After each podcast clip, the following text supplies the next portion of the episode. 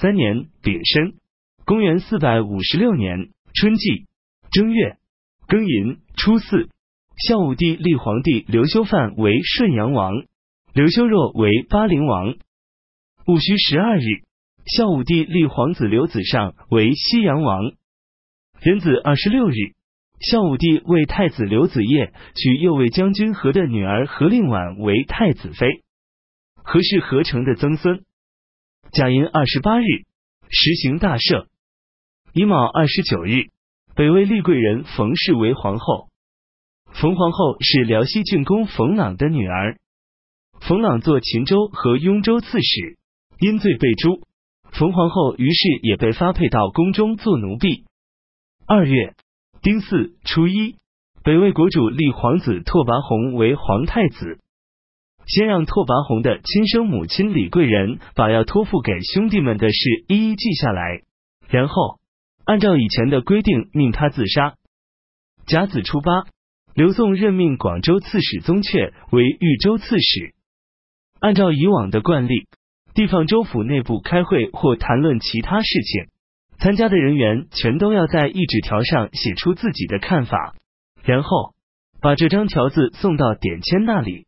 由典签负责整理。刘宋各位皇子出任地方行政首领的时候，大多年纪还很小，皇帝就都派自己左右亲近的人去担任典签。这样一来，典签的权力就比别的官职重些。到了这时，即使是年长的皇子去藩镇地方担任首领，或者是出身平民的官员去地方镇守，典签也都独揽大局，接受官员们的报告。传达朝廷的命令，把持着重要的权力。刺史不能独自去行使权力。宗悫当上禹州刺史后，临安人吴喜做了点签。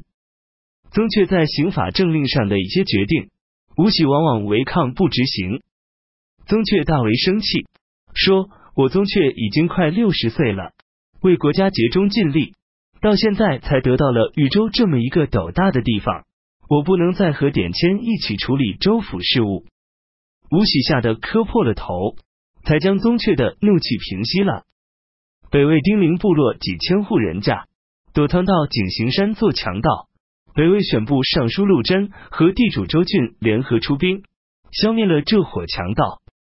闰三月戊午初三，刘宋朝廷任命尚书左仆射刘尊考为丹阳尹。癸酉十八日。刘宋鄱阳哀王刘修业去世，太傅刘义公因为感到南兖州刺史，西阳王刘子尚很受孝武帝的宠爱，所以他打算回避，于是就辞去扬州刺史的官职。秋季七月，孝武帝批准解除了刘义公扬州刺史的职务。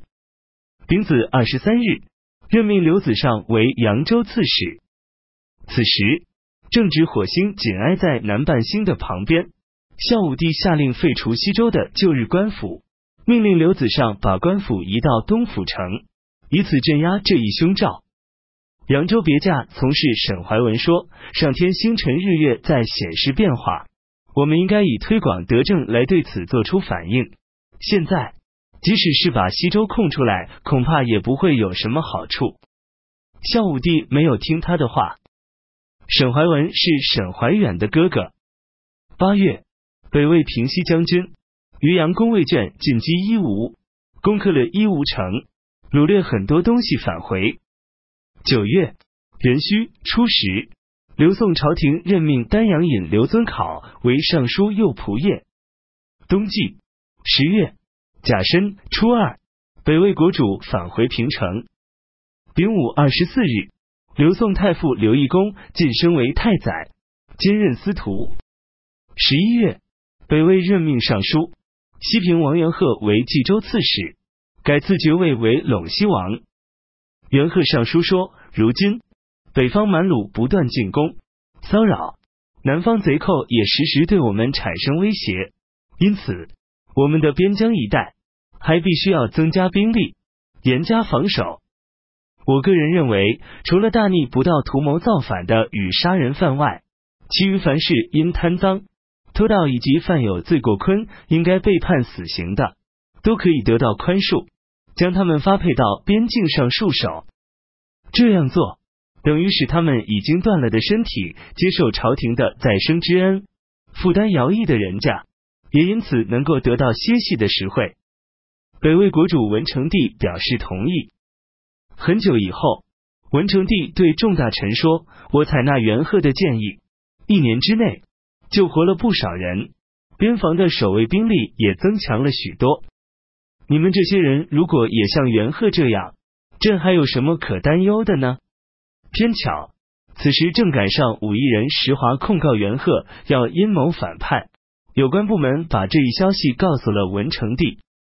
文成帝说：“元贺竭心尽力为国家做事，朕敢于向你们担保，他绝对不会有这样的事发生。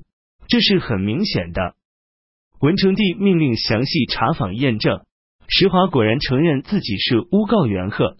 文成帝诛杀了石华，然后对左右说：“像元贺这种忠心耿耿的人，还免不了要被别人污蔑诽谤，而那些赶不上元贺的人。”又怎么能不小心谨慎呢？